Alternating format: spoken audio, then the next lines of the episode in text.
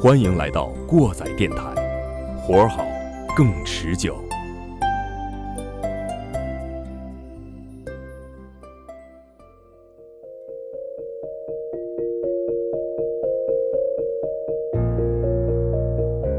各位听众朋友们，大家好，欢迎来到新一期的过载电台，我是马叔。我是你们的鸡爷，我是丁丁，那么今天呢，我们来和大家聊一个比较沉重，也是有一段时间的一个话题，就是五年之前的世越号沉船事故。那么在上周呢，也就是四月十六号，是这个事故的五周年。之前呢，在马叔讲这个南韩经历这一期里面，我们简单的提了一下这个事情。那么正好呢，借着这个周年机会，也是表达一下过载电台对这件事的一个受害者、遇难者的一个哀思，也是把这件事重新翻出来跟大家说道说道。嗯对，因为这个中间是有很多谜团在里面的。对对对，呃，在上周呢，就是四月十六号呢，韩国当地在京畿道举行了一个世越号沉船事故的一个追念仪式。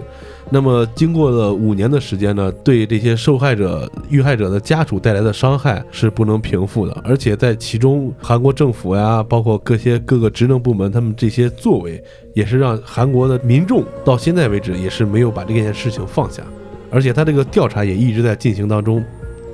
截止到五周年的时候啊，当时判刑就是进行处罚的也只有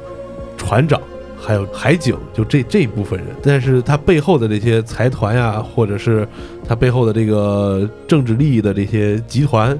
包括当时的已虽然已经被弹劾下台的朴槿惠，嗯，也都没有因为这件事情受到什么处罚或者是审判之类的。对，没有得到一个直接的跟这件事情有关联的一些处罚、嗯对惩罚。所以咱们今天就是先把这件事儿跟大家梳理一下，呃，也是把我们从网上看到的一些信息整合一下，让大家再回顾一下五年前发生的一个什么样的事情。对，嗯，那么首先来说，我之前我在这个节目中提到一点，那么你们两位是怎么知道这个事儿的？我知道这事儿，可能就是国内有很多人传这个事儿跟呃政治背景有关系。其实我觉得另外一点最大的，呃，让我、吸引我去了解这件事儿的，可能这个有点儿有点儿看热闹的那个劲儿啊，就有点儿，因为它里面有很多都市传说那种影射在里面。嗯而且我觉得这样的事儿在发生在一个，呃，一个算是一个发达国家，而且看似还很民主，嗯对，嗯看似很民主的这样一个国家，其实嗯觉得挺不可思议的，啊，我才知道了这件事儿，那嗯丁当然丁也呢是很震撼。嗯，我我说实话，我这个可能五年前知道这个，因为我在电台上班嘛，对于这样一个事情，我无非就是一报道，嗯完了就过去了，也没有深挖过。呃，第一次听就是很详细的听，也是听你们俩说这个事儿，然后才来关注这个事儿。反正是听了以后，感觉，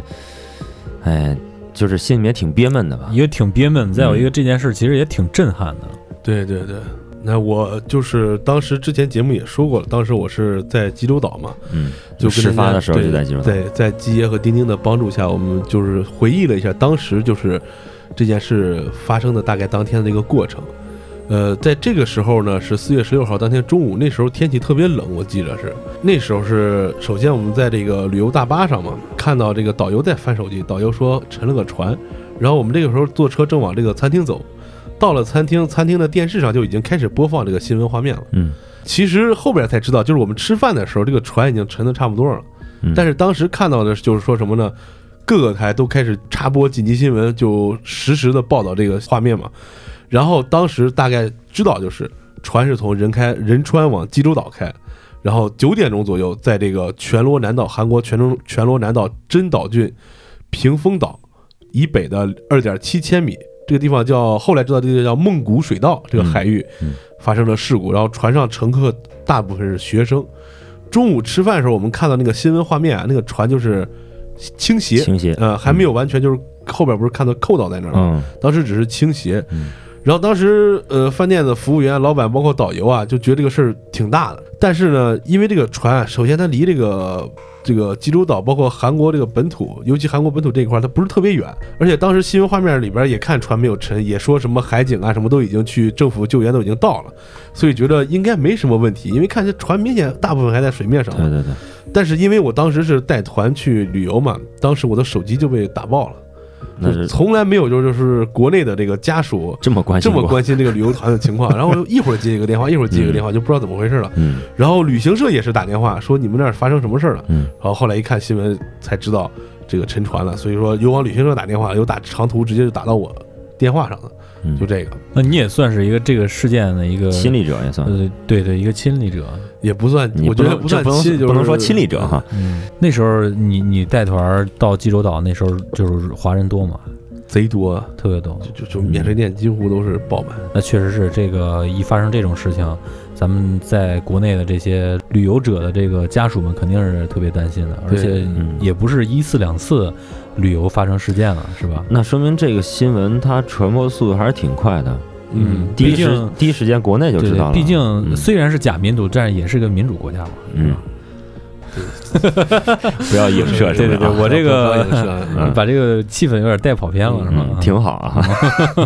嗯，就是继一续上来咱们的节目是比较比较这怎么说，就是比较严肃的这么一个话题，对，嗯嗯，呃，这个事儿基本上大家都知道是这么个事儿了。嗯然后咱们就把这个故事呢，按照它的发生的经过，详细的跟大家再说一遍，也是嗯我们也就是把这个事儿回想一下吧。首先呢是启航。这个船呢是二零一四年四月十五日，就是事发前一天的傍晚。嗯它按理说应该是六点多钟正常从这个仁川港启航前往济州岛，嗯但是呢，当天晚上大雾，就是海面上有大雾，港口很多船因为等不了，就说我们退票不走了。但这个世越号呢，就等了两个多小时，终于在晚上九点钟左右才离港出发，往济州岛去。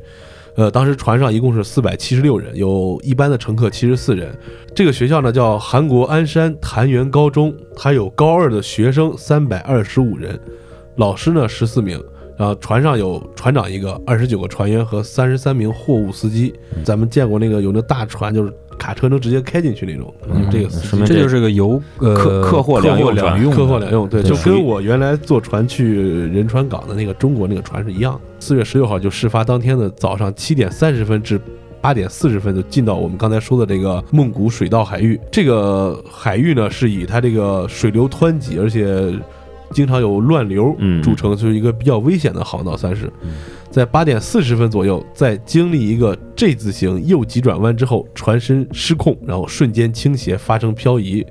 呃，不过大家注意一点，这个是当时韩国官方给出来的一个对，咱们以下这些信息时间都是官方给出的，对对呃，精确的时间我们是在维基百科里面查到的对，这肯定是官方公布的。但是有一些受害者家属和韩国当地的一些呃有良知的群众们组建了一个调查委员会对啊，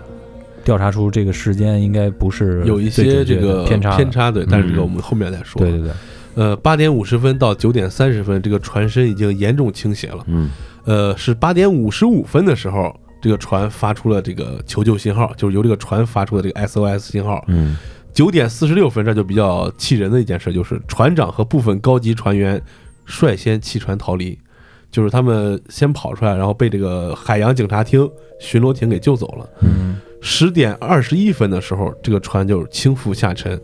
到四月十八号中午，这个船已经完全沉入海底了。因为大家知道，这个船啊，它里面是有空气的，对对，慢慢啊翻过来以后，它不是是立马就沉的，嗯它是慢慢慢慢慢慢这样，有有空气深，有点浮力，它就需要一段时间再沉下去。但是就因为这个，它错过很多黄金救援时间嘛。嗯，嗯也就是说他呃经历了一天多才真正完全沉没，对对，嗯这次事故呢，一共造成了三百零四名乘客和船员罹难，呃，里边有二百九十九名就是确认死亡的，其中大多数是学生，还有两名这个搜索的潜水员也是牺牲了，五名消防人员，一名海军人员，还有失踪了五人，就是最终只有一百七十二人获救，就在这个船上。嗯嗯，所以说，这可以说是不光是韩国啊，可以说是整个亚洲这么多年来非常严重的一次沉船事故。嗯，对，你想一下，将近有一天多的时间，咱就算一天吧，嗯，是吧？而且它离这个据这个地图上看的测距来讲，它离本土并不是很远，对，而且旁边也有其他的岛礁。如果是我相信，如果是在就是就算在咱们国家，我觉得也这不会出现这么大的问题。而且我觉着不能理解的就是什么呀？因为他经过一天将近一千一天的时间，他完全沉入海底。在这个期间，如果说想法去救援的话，哪怕救出来是死尸也好，也得把人拖出来吧。对，这但是这个后面我们再啊慢慢说，因为它毕竟水下作业是有一定风险和难度的。嗯，但是就是船刚开始沉，海警很快就到了，这段时间没有把人能跑的人弄出来，就非常。只把船体外面的人弄出来。对他嗯，海警后面说只是捞的这个自己跑出来的嘛。对嗯，就看看见就可视范围内的，活物，对，它能捞上来。咱们先说这船只啊，就是刚才咱们说这个世越号，嗯当时我在韩国就是刚一开始刚出新闻，包括国内报道的时候，因为都是音译嘛，嗯，这个船叫岁月号岁月啊，，就说嗯新闻上说是岁月号，因为韩文大家也知道只是发音嘛，它那个字儿不清楚，得用中文来标嗯。后来才知道这个船叫世越号，它是哪个公司呢？叫青海镇海运公司。这个公司呢，我们也慢慢说它，先说怎么回事儿。这艘船是由一个报废的二手日本船日本改轮装渡的，啊，对，嗯这个叫波之上号，就是对大概意思就是在水波之上那个一对个对船。对，大家可以这样 啊嗯对波之上号啊，它改装之后，在二零一三年才开始在韩国第二次服役。这个船呢，原来是满载六千五百八十六吨，载客八百零四人。改造之后呢，是满载六千八百二十五吨，载客九百六十人。看着是增加的这个吨数什么的不多啊，但是这个船体整个大改造，对嗯拆的非常多。嗯呃，出了这个事儿之后呢，我后来再坐船去这个韩国的时候，我就问我我们坐的那个船的船员，因为那个船跟那个差不多看着，嗯，他说咱们这个船也是这么着来的，哦，也是这么着来的，也是报废船改的，不一定报废不报废，反正也是旧船改的，旧船改啊也是也是这么着来的。嗯改装的这个就说咱们就说这个世越号啊，它改装的时候呢，为了经济效益，把船上拆了这个摩托艇，还有起重设施，还有把那个救生船都给去也掉去了。嗯然后把一些不必要的舱门就直接焊死了，就是原来可能是逃生通道啊，或者是什么的，或就者就注水舱焊死那种，呃嗯焊死了。嗯说到这个改装这块儿，我仔细查了一下资料，就是它这个起重设备啊嗯是在船的一侧，嗯，对，呃，它如果拆掉这个起重设备的话，它应该在右一侧也减掉相应的重量，嗯船才能平衡。哦，如果减掉这么多重量之后，但是它没有在另一边儿减小它的重量，这就是导致船体整体的重心是不稳定的。哦也是啊，嗯，除了这个重心不稳，就刚才基业说的这个，它就是拆了这些东西，增加了载货空间，还造成一个事儿，就是船的这个重心提高，嗯嗯，提高了将近五十多厘米。对，这个看着不多，但其实这个东西如果放到海上，就非常严重的一个问题。而且咱们在看图片的时候，也发现这个船本身它这个高度和以前改装之前的这个高度要高了很多。嗯，对，就这么说吧。如果说呃有朋友改车，嗯，如果说你加了一根长弹簧嗯或者一根短弹簧，嗯你明显能感到你驾驶的时候，拐你弯给你的时候路，感和拐弯的时候嗯，是不一样的。嗯你你何况在是是在大海上的，这儿还有一个比较重要一点，就是它增加了一些载货量和这个乘客数。如果想要保证船只平稳运行，必须要将这个船最低压舱水保证到一千七百吨。嗯，这个压舱水是什么东西呢？跟大家简单说一下，就是大家坐一些小船的时候可能没有注意，但是你嗯但凡就是去长江也好，什么游湖也好，坐过那种船，就是它靠港靠岸的时候，你会看见它旁边有几个窟窿眼儿往外流水。对嗯而且还那有个刻度。对那个就是排的压舱水，它靠港以后会把那个水排起对，来。如果说你在水下的这个面积或者说这个是呃体积，体积嗯太小的话，这个船的重心是相当不稳的，摇摆不定的。对嗯，咱们接着说，嗯为什么就说日本一个报废的船在韩国还能接着服役啊？这个也是之后引起很多这个呃都市传说和阴谋论猜测的一个非常重点的一个地方，就是在二零零九年的六月九号，韩国国会把这个一九六三年制定的这个《大韩民国海运法》给改了。嗯就是为了让这个客船啊服役能够延期，从二十年改成了三十年，就相当于咱们这个现在运营车运营运营车是八年报废，改成了十六年了，嗯有有点这个意思啊。嗯这样一来，不仅这个超限的这个服役的这个客轮还可以继续服嗯役，而且买的这个这个法案通过以后，也是为了这个青海镇海运就这个船的这个母公司嘛，嗯他从国外收了这个废船，当时有好多这种就是改成这个呃新船来做。他他这个公司一共有三艘这样的船，哦，一共有三艘这样的船，都是买的旧船，然后改成客轮的。然后咱们再说这个船上这个人啊，嗯船长，原来这个船长叫申尚秋，现任这个船长就是现在开船那个叫李俊熙，但是也有地方说叫他李准时，嗯反正音译的弄不准。哦，就那意思啊，，六十九了一个老头儿啊，嗯他是在世越号出事儿前一周刚刚接手的这个世越号的管理。嗯这个问题就来了，为什么就是临时把船长给换了？嗯因为咱们刚才之前说这船的问题了，重心不稳，嗯然后又是旧船改的。这个申尚秋就是一个比较负责任的船长，嗯他开船的时候就觉得这个船重心不稳，嗯用他在采访时候原话说啊，感觉就是开这个船的时候像踩在气球上一样，嗯非常不稳。嗯，存在安全隐患，他就多次向这个当时的领导汇报，就嗯说：“你看咱这个船不稳，是不是停运修一修，把它改一改嗯？”但是这个青海镇海运公司啊，他为为了挣钱嘛，就是不管不顾这个事儿，降低成本，对，降低成本，然后再经过这个多次申报修缮。不搭理他之后，这高层急眼了，说你不要再，你不要向外界透露咱们这个船只隐患这个事情，如果说出去，你就被下岗了。但是这老申家这人挺硬，嗯老师家老这师个申家了嗯就是依然选择向有关部门举报，嗯之后就停职了。呃，这这就比较这比较有意思啊。在这儿呢，就有有有几个另外的事儿跟大家说一下。嗯首先说这个这个公司为什么不愿意停船？嗯因为它这个三个刚才不是说了三个船嘛，嗯，都是买的这个旧船改的，嗯，这个船能开，剩下两个船都修着呢，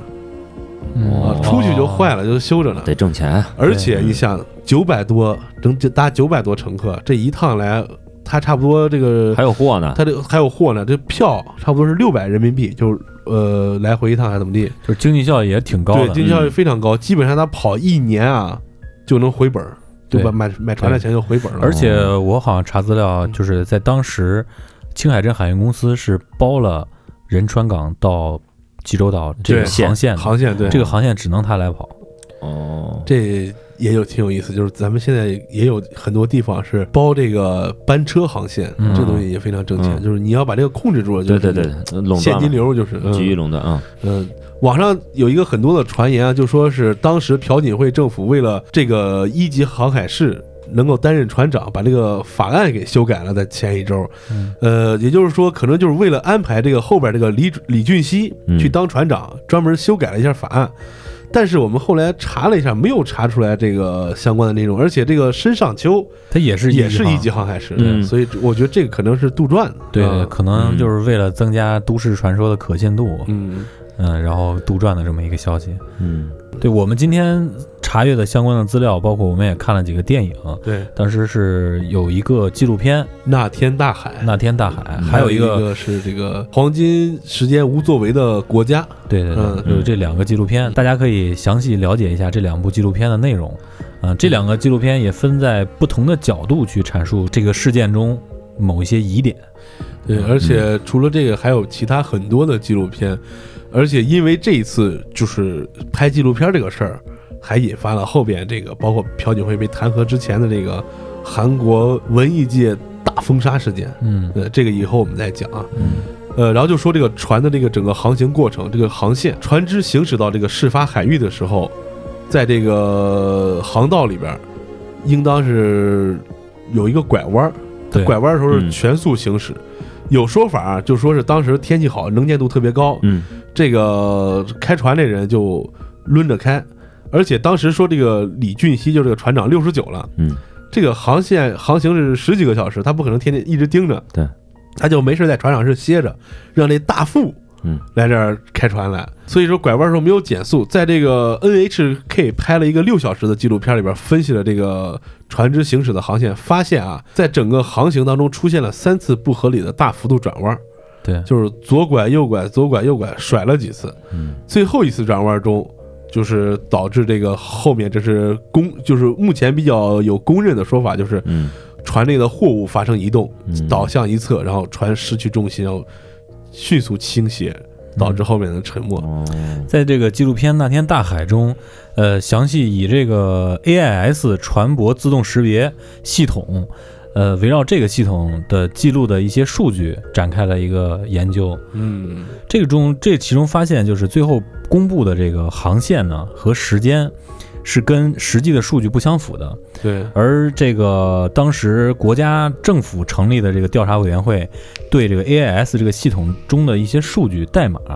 进行了人为的修改，修改成现在市面上大家能看到的这个航线。但是有人从中找到了这个原原始的代码，嗯，这个航线呢，据公布出来，这个航线是有一定偏差的，就是不在一条线上重合，其实是一个平行的状态。嗯，哦，呃，航线公布出来的那个是一个直线，嗯，直线拐弯啊，什么这些东西，就很正对常。包哦很那正常的。嗯咱们说的那个 J 型的那个拐弯，这对就是韩国政府当时公布出来的。嗯他们公那个公布出来的数据和这个数据是是有相当大的偏差的。这个嗯实际的数据呢，根据 AIS 这个自动自动识别系统中，嗯，这个船一直是在走 S，摇摆不定走 S 型的。嗯，呃，有三处比较大的转弯，嗯就是刚才马叔在呃提到的 N H H 拍的那个纪录片里面，那个也提提到了，嗯这个就是其实是一个很大很大的疑点，为什么当时政府会修改这些数据，一嗯直到现在也没有一个。标准的答案，这个也被后面就是所谓的这些都市传说也埋下了一个非常大的伏笔。嗯而且韩国当时政府他第一次就是说要调这个数据的时候，说这个数据中心当时出问题了，嗯嗯就跟咱们刚才录节目开始之前有出现一个电涌，这个毁坏了。嗯，哎，然后过一段时间又说这个数据修复了，才有就是开始说那个 J 型弯这些事情。对对，然后后来就被大家发现又不一样，就很尴尬。对，在这个调查中，这个目击者和当时的船员也确定，就是当时有一段时间是关闭了这个系统的。对这个和李准时这个人的为人是有很大关系的，对这个后面咱们会提到。对嗯后面会提到这个啊事。，关掉这个 AIS 系统，给大家科普一下这 AIS 系统是什么吧。其实就跟实时定位系统是一样的，呃，还有一个敌我识别的一个啊，敌我类识别类似于就是这个类似东西呃一个这样的东西，就是你走到什么地方都会实时传输一个你的坐标那就到是这个管运中心，那就是运管中心，那就是苹果手机的这个轨迹记录啊，的对这对，个，就就是啊轨路轨迹这个记录系嗯统，而且它对应应用在航海和航空上，就是有个什么重要的地方，就是海上经常有大雾嘛，嗯飞机也经常穿云层，这个东西你会在别人的雷达上显示，别人也会在你的雷达上显示，所以这个是不会民航领域非常重要的一个东西。嗯对这么玩对儿，嗯。嗯然后咱们咱们再来说一下这个船它里边的这个情况啊。嗯嗯首先一个事儿就是它超载，当时咱们刚才之前提到，它改装以后，它的载重船的整个载重是涨了有嗯，二百多吨二200多多吨对，嗯然后载客涨了有一百来人。嗯但是呢，它这个这个总载重跟它的载货能力还是有区别的。嗯它这个总载货能力是九百八十七吨，就说你这个船虽然很重，但是能装这么多东西就对嗯载九百六十个客人。嗯当时船上是装了一百八十二辆普通汽车，嗯大型载重卡车装了三辆，就是那估计就是咱们理解的半挂或者重卡那种。对啊对嗯工程车辆可能对是，嗯然后一百一百八十五辆车，然后这就是九百八十五点七吨了，嗯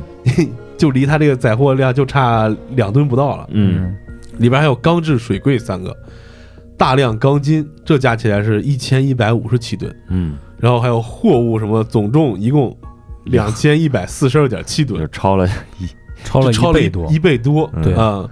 但严重是属于严重超载，对嗯，但是起航的时候给相关部门报的这个货物登记，嗯只有一百五十辆汽车，六百五十七吨这个货物，跟这个九百八十七还差远了。哦，嗯，当时是这样的，虚报。对，这是一个没有良心的公司，而且还有一个，嗯，就是我觉得他们这样报，还有一个就是可能能逃避的地方，就是因为这个限制，他们只能只能他们去跑，对有呃，有这对，个可不能会有是人吧举报他，啊对可能是是吧？对，因为嗯没有人人跟他竞争嘛，所以说不存在这个问题。而且后面就是有一个埋下非常重的隐患，就是为了腾这些载重啊，嗯你东西船沉了，它跑不动嘛。嗯，它出航之前把这个压舱水的重量减到了七百六十一吨，又减减了一千吨，减了九百多吨，嗯，嗯嗯，你把这相当个于重量腾出来，加了一倍多的重量，呃，货物载重，然后嗯减了一半多的这个压舱水，你可以想象那个船的状态啊，就是肯定是说忽忽悠悠的，啊我觉得你看嗯为什么呢？就是说呃这个压舱水，我理解哈，就是有一部分水是进到船船舱里对面的，对对，啊在包船底下，对对对，嗯所以说他他就是说什么呀？他呃从一千七百零三吨减到了七减到七百六十一吨，嗯，就九百多吨水，实际上就是九百多吨，呃可以算成九百多立方的这个空气，啊嗯，可以然后这么说就吧都就都在水里面飘着，嗯，所以说它重心肯定就 它它就不稳嘛。或还有上边的呢啊，就对感啊，这基本上就等于是一个陀螺在这个海上跑了，就是咱去这个在游泳池里面弄一个空的矿泉水瓶儿，半个水瓶儿塞到 这个呃，放到有水里面，再它往上落块砖，它有点是这不个感稳的觉。对对对，，嗯啊，对，嗯所以就是后面就有这个货物倾倒啊，船只迅速倾斜这些，这这都埋下了隐患了。那这样对它这要嗯是说一转弯的话，那货物一倾斜，你往哪个方向转，它另外一个方向肯定受力最最大的嘛，货物都往那边堆，对，然后就歪了。咱们接着说，嗯嗯说完后接着说说船上的人啊，嗯，最关键的就是人嘛，就是也是整个事故当中最让人痛心、最让人惋惜，也是最让人气愤的事儿，都在这一块儿了。都是孩子。对，哎嗯当时最先报警的竟然是学生，嗯，就是八点五十二分的时候，全罗南道幺幺九，啊这是韩国的那个韩国的匪警、火警什么的，就是跟那个美国九幺幺一样，嗯都是幺幺九。嗯，接到报警说这个船可能翻了，有问题了。对，怎么回事儿？嗯嗯，警察就大概意思就是问你们坐标啥什么什么，这是经纬度啊什么的，学生肯定不一知问道，懵了，他不不知知道，道，嗯后来才知道这报警的是学生，嗯这是五十二分的时候，五十五分这个船员才通过这个呃紧急频道发的这个正式的求救信号，嗯，这时候就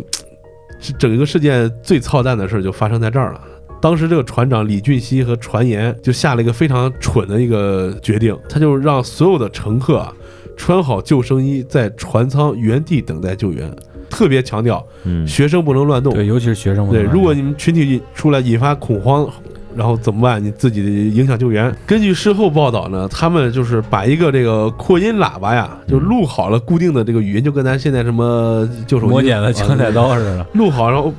固定在麦克风边上，这人人就跑了。嗯呃，后来新闻画面里看这这帮孙子被救出来，这个还有一个事儿啊，就是后边我在去的时候，这个韩国导游跟我讲的，嗯这这个船长他干了一个非常操蛋的事儿，就是他被救起来到这个安置中心了嘛，他们没什么事嘛，不是就有点冷嘛，然后就船长不紧不慢地把自己钱包掏出来，把里边的钱儿一张一张拿出来，铺平了在这亮钱呢。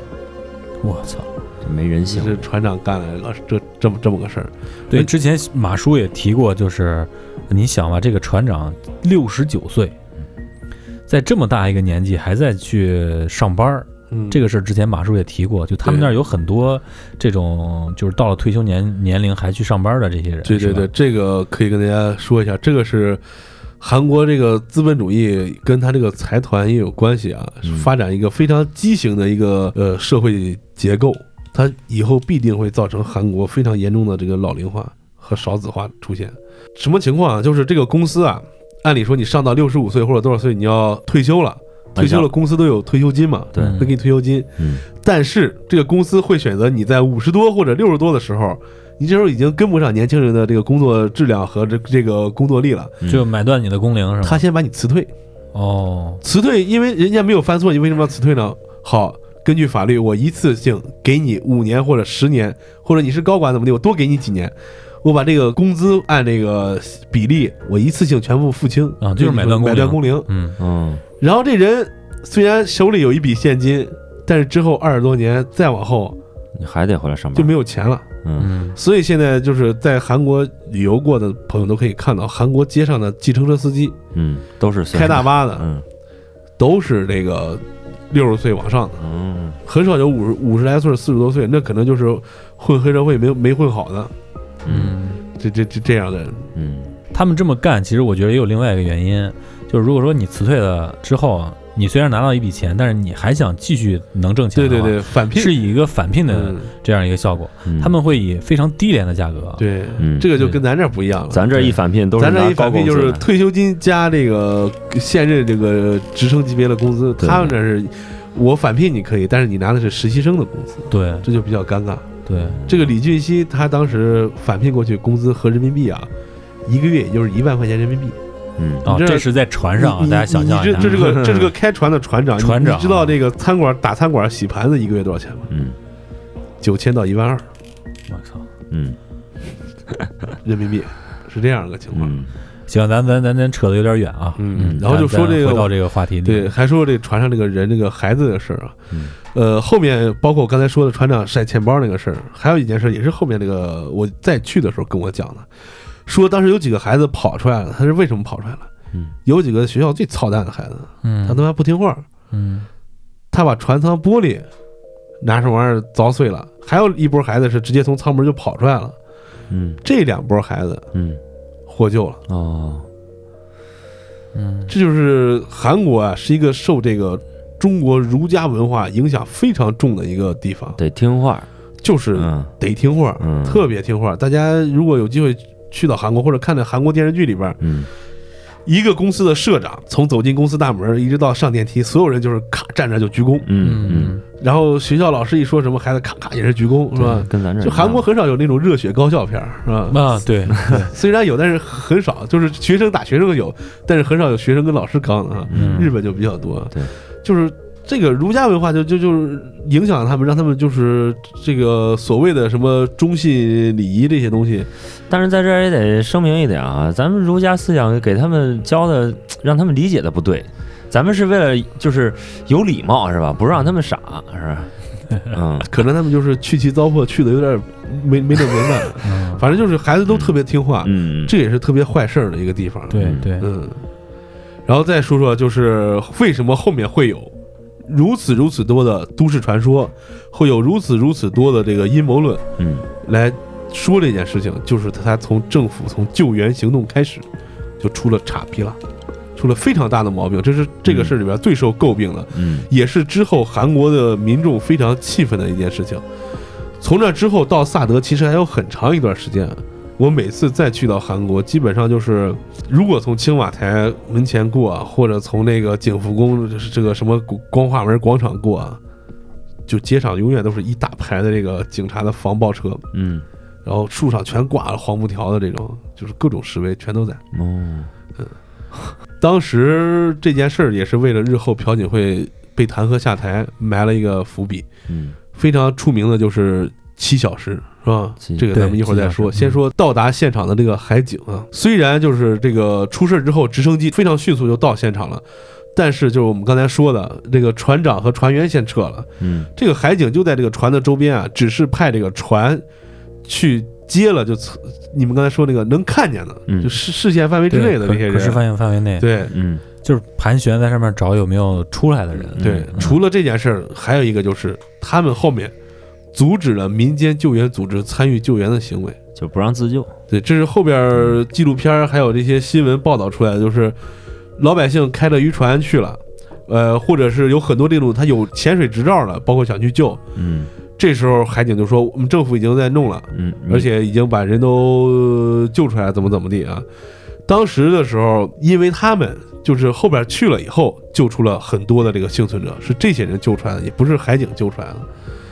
哦最后就是海景一直说什么因为天气原因啊，什么什么的，这个我们可能人下不去啊，这那。但是那天晚上，就十六号的晚上，船已经沉了那会儿，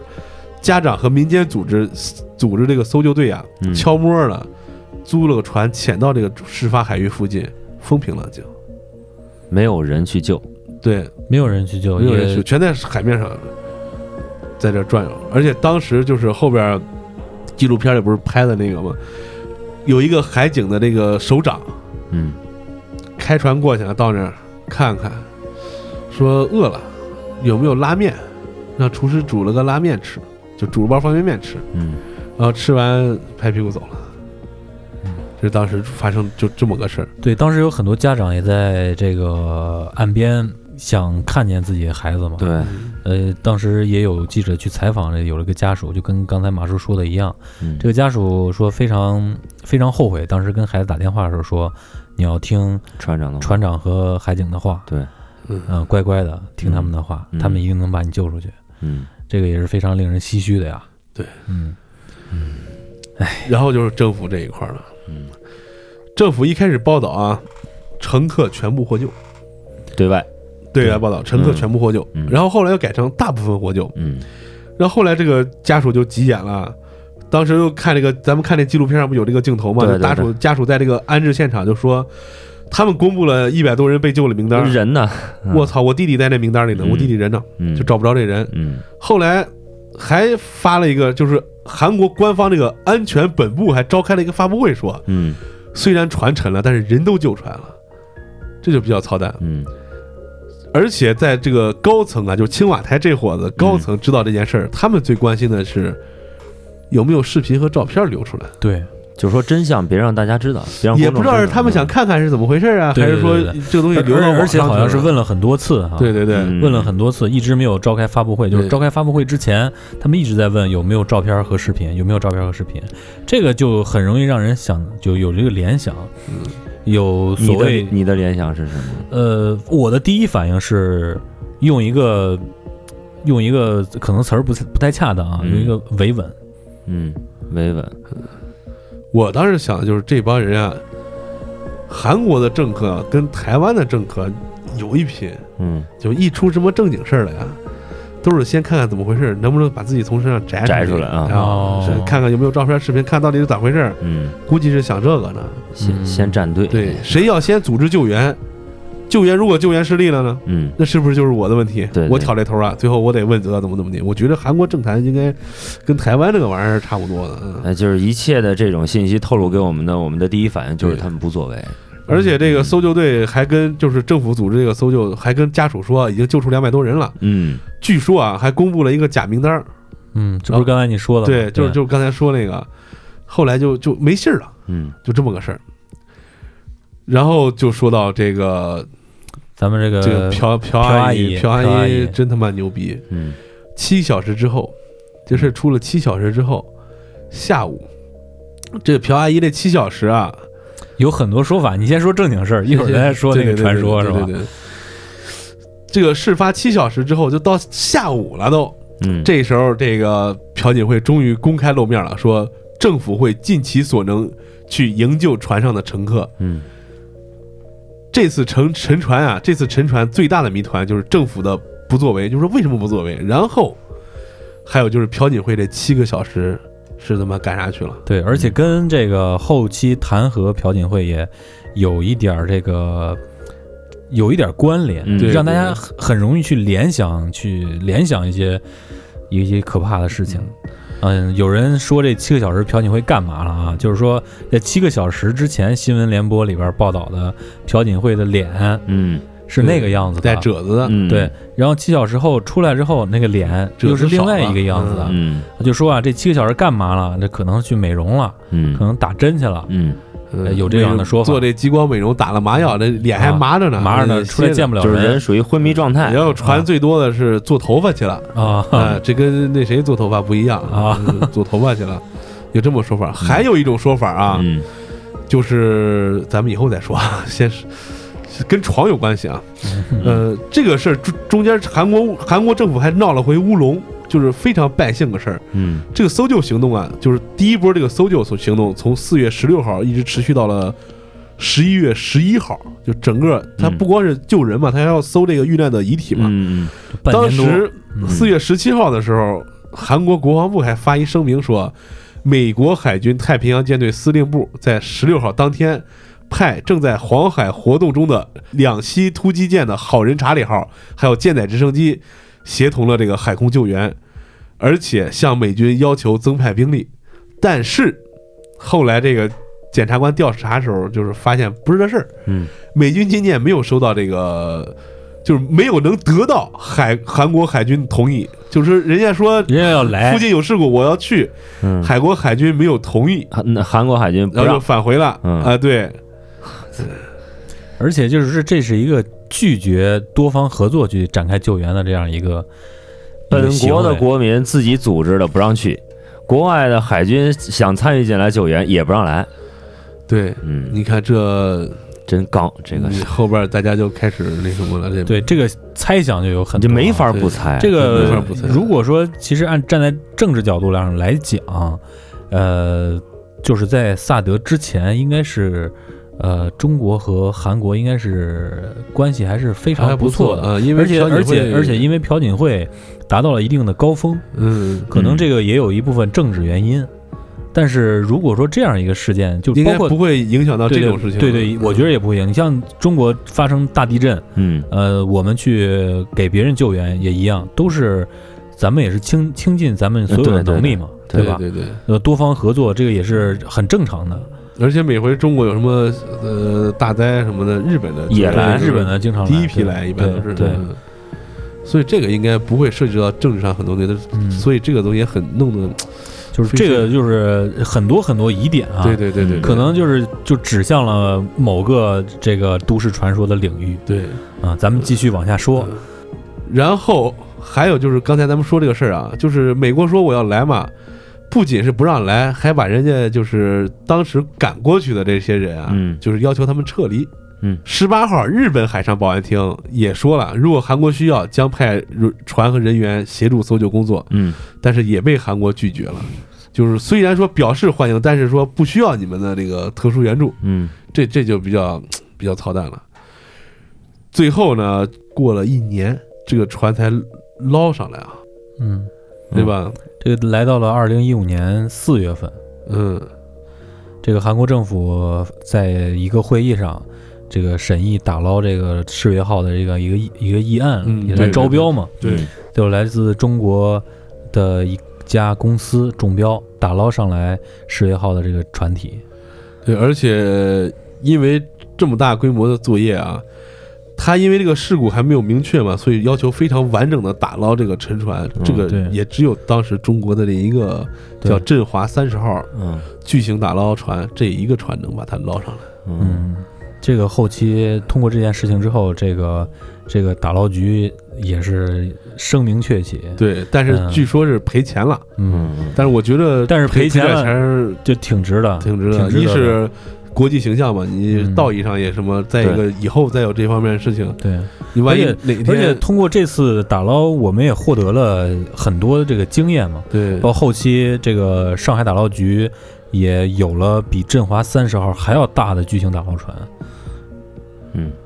没准以后西班牙沉船被发现了，可能就能海外竞标，都是你捞上来东西，打捞公司分一部分一分，部分然后原主再分一部分。嗯啊，有时候是事发领地的再分一部分，就就嗯这样啊，然后就是扯远啊，了这。扯远了，扯远了啊！但是就在打捞的时候，又出了一件事儿，就就就就就就就非常操蛋了。我们一直憋着没有说这个都市传说是什么啊，嗯这也是一个阴谋论，就是活人祭祀。对，打捞的过程当中呢，发现了大量的动物遗骸，嗯，动物遗就是他们骸开始打捞的时候，打捞出来一部分骨骸，嗯开始以为是可能是人的，嗯但是后来发现这不是人的，嗯这是猪骨和鸡骨，嗯，猪骨头和鸡骨头，嗯而且是大量的。这个不像是就是说运过去吃的，这这这个应该是不像。嗯那应这这就比较尴尬啊！就有可能是但是我们不排除货物里有冷鲜肉这种啊，啊，哈这很正。也有可能常，因为济州岛基本上东西都需要这个从本土补给嘛。嗯，这个有点猜想，就是什么呀？嗯因为这个东方的一些祭祀啊，嗯这个最早的时候都是活活人祭祀啊，嗯后来慢慢慢慢的就是有血就行，就是可以一些牲畜啊这些嗯杀个猪啊，对鸡对啊来祭祀。嗯这个就反正一般东方的这些，包括钟啊，包括这个毒啊，包括这个，包括东南亚嗯这方面都有都有，就是这方面的一个习俗。嗯这又让我想起来说那个孔子说的那个始作俑者，嗯呃说是这个先有人用陶俑祭祀陪葬，有人觉得不过瘾，弄真人。嗯但是也有说法是开始弄真人，后来觉得太邪性了，改成了陶俑。这是也这不知道啊了。嗯，这个以后咱们再说，啊对咱们还有一个大大坑呢，对回头咱们慢慢填。嗯呃，嗯从这件事儿呢，反映出来当时韩国政坛很多这个潜在的问题，嗯包括出了这件事儿，朴槿惠第一件做的什么事呢？解散了这个海洋警察厅。嗯但是后来弹劾下台，文在寅上台以后，又把这个海洋警察厅就恢复了，嗯然后他的职能也也都又又给他了。嗯这件事儿由朴槿惠后来下台出来，这个韩国邪教干政，这个和前面那些种种事情前后就没差多长时间嘛，嗯就引起了非常大的这个活人的这个献祭的猜测，嗯而且在朴朴正熙当年嗯，也有一次，也有一次沉船，也是拉了拉了点学生，反正就就就这么个事儿。但是呢，呃，对，也是拉了点学生。然后这个青海镇海运也是有邪教背景的，对他也是有邪教嗯背景，但当然啊，这就个说这个嗯韩国有很多邪教组织帮派，对，这个而且涉世其深啊，嗯，当时已经你想一想。韩国，咱们能想象一提韩国想到什么？三星现代，嗯，这就是控制韩国最大的几个财团，包括乐天。嗯对嗯呃，嗯你嗯你这韩国人不是有那那时候，呃，那时候马叔说过，你这个韩国人出生，你这一辈子就跟这几个公司分不开。哦嗯，啊对，所以说，在当时我看过一个相关邪教的报道啊，以后咱们再具体再分析这事儿啊，嗯我说说有多严重，嗯就是这个邪教，就是朴槿惠所这个受控哎制，受控制的这个邪教，当时已经控制了三星，三星应该是韩国最大最大的财团，嗯已经控制了他们。嗯这个财团，呃，给这个邪教注资。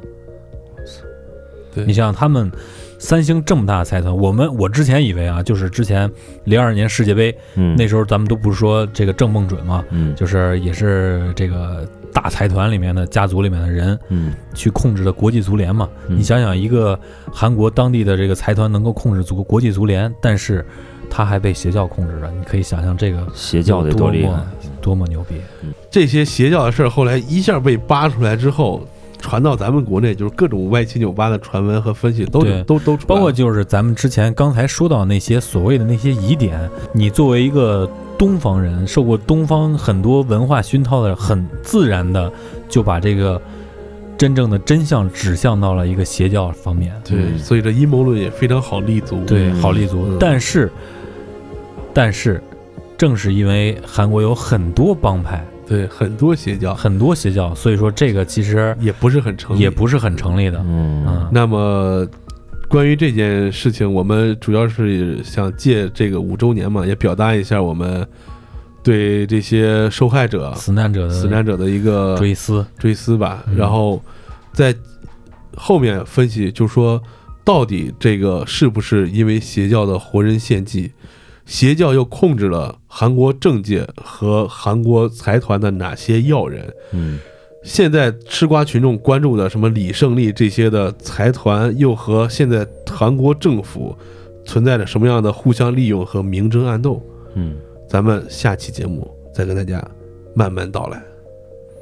啊，咱们节目结束之前，先把这个留言读一下，固定的这个桥段啊，在网易云音乐平台，然后马叔上次没有参加节目的录制，嗯，节目效果很好，对是吧他觉得这个我们俩弄得还不赖嗯啊，觉得聊的挺有意思，然后就有我们的铁粉儿啊、嗯 i s Magic H 回复说：“是啊，确实不赖。”嗯但是，但是他是永远欣赏不了金属乐的， 就说这个 BGM 啊，嗯我们这掐头去尾嗯啊，就放了个这个不是不是掐头去尾啊，就开头和结尾放了一下这个 Slayer 的歌曲啊嗯，还漏了个切啊嗯，Have Always 啊 读成 Have Always，这啊个这个这这个这个确实正常怪我啊正，我跟你因说啊为怎么着啊？也因为我听 Slayer 这么多年，我一直以为那歌叫这个呢我跟你说，姐，这个事儿也赖我。啊你当时读那个词儿的时候，啊你每读一次，我看一眼，我就觉得不应该那样读，但是我啊没有说，因为我这个英文啊，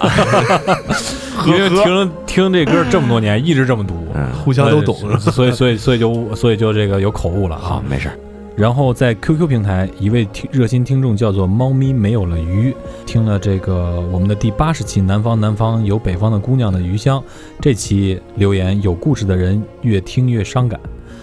嗯，那这是有应该共是有共小鸣九的对歌迷。说到这儿，啊，前两天见小九了，啊啊然后再做个商业互吹啊，在我们邢台这个万城新天地，啊有我们的好朋友上梁老板、小东哥还有红子哥对整了一个酒吧，叫对河马酒吧。河马清吧在这个呃，怎么怎么怎么找这地儿啊？就是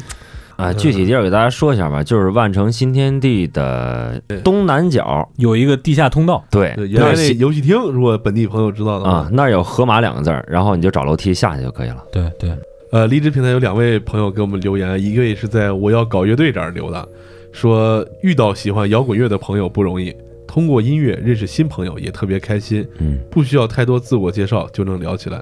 他名字叫浩子浩利沃，然后这个是我们身边一位酒友啊， 酒友啊这是啊嗯哦嗯，我们最最近一期这个马尼拉朝圣之旅当中，被光线玩弄的小男孩儿，他留言说在听。我原来在工作原因在菲律宾待了八个月。说起堵车，马尼拉最有名的快速路上三车道，开六至八道车。我住的地方离上班的地方，晚上开车二十分钟，早上开车两小时，晚上放工要开三小时。打击贩毒那会儿，晚上经常有枪声响起，然后是一顿狗叫。我唯一喜欢的就是菲律宾的烤鸡，黄绿色的 logo 叫伊斯卡斯卡，不会念嗯，伊纳嫂是吧？伊娜嫂，应该叫伊纳嫂。不知道这位朋友在菲律宾是做什么职业的啊？嗯如果有，如果你是一些边缘产业的话，呃，可以呃聊可一以聊，跟我们聊一聊。聊 啊。对对对，对，我们因为很感兴 趣打击毒品的时候，你是不是回来了是吧？ 对，嗯，呃，行，那希望大家能够踊跃给我们留言，我们会在接下来的节目中给大家带来更多精彩的内容。嗯，好，本期过载电台节目就是这样了。那感谢各位听众收听本期的过载电台，我是马叔，我是你们的鸡爷，我是丁丁，那就这吧。拜拜。拜拜。感谢收听本期过载电台。如果你喜欢我们的节目，希望能给我们点赞、留言、转发。还可以关注我们的微信公众账号“过载电台”的全拼，获取最新节目更新。扫描自动回复的二维码，获取更多收听方式。如果你是苹果手机用户，推荐使用系统应用播客，搜索订阅我们的节目，并给予五星好评。如果你身在海外，推荐使用网易云音乐与 Google Podcast 的软件订阅收听。我们装的逼离不开你的支持，我们也诚挚地邀请你分享你装逼的瞬间。